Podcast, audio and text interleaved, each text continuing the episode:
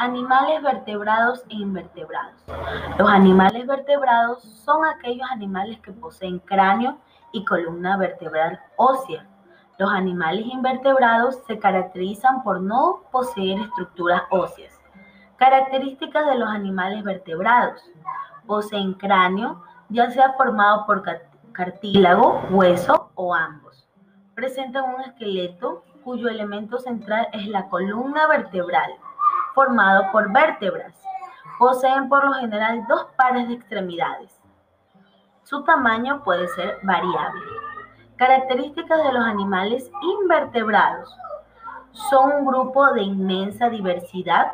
Se pueden alimentar por filtración como las esponjas, por masticación como los cefalópodos o a través de fluidos como los endoparásitos.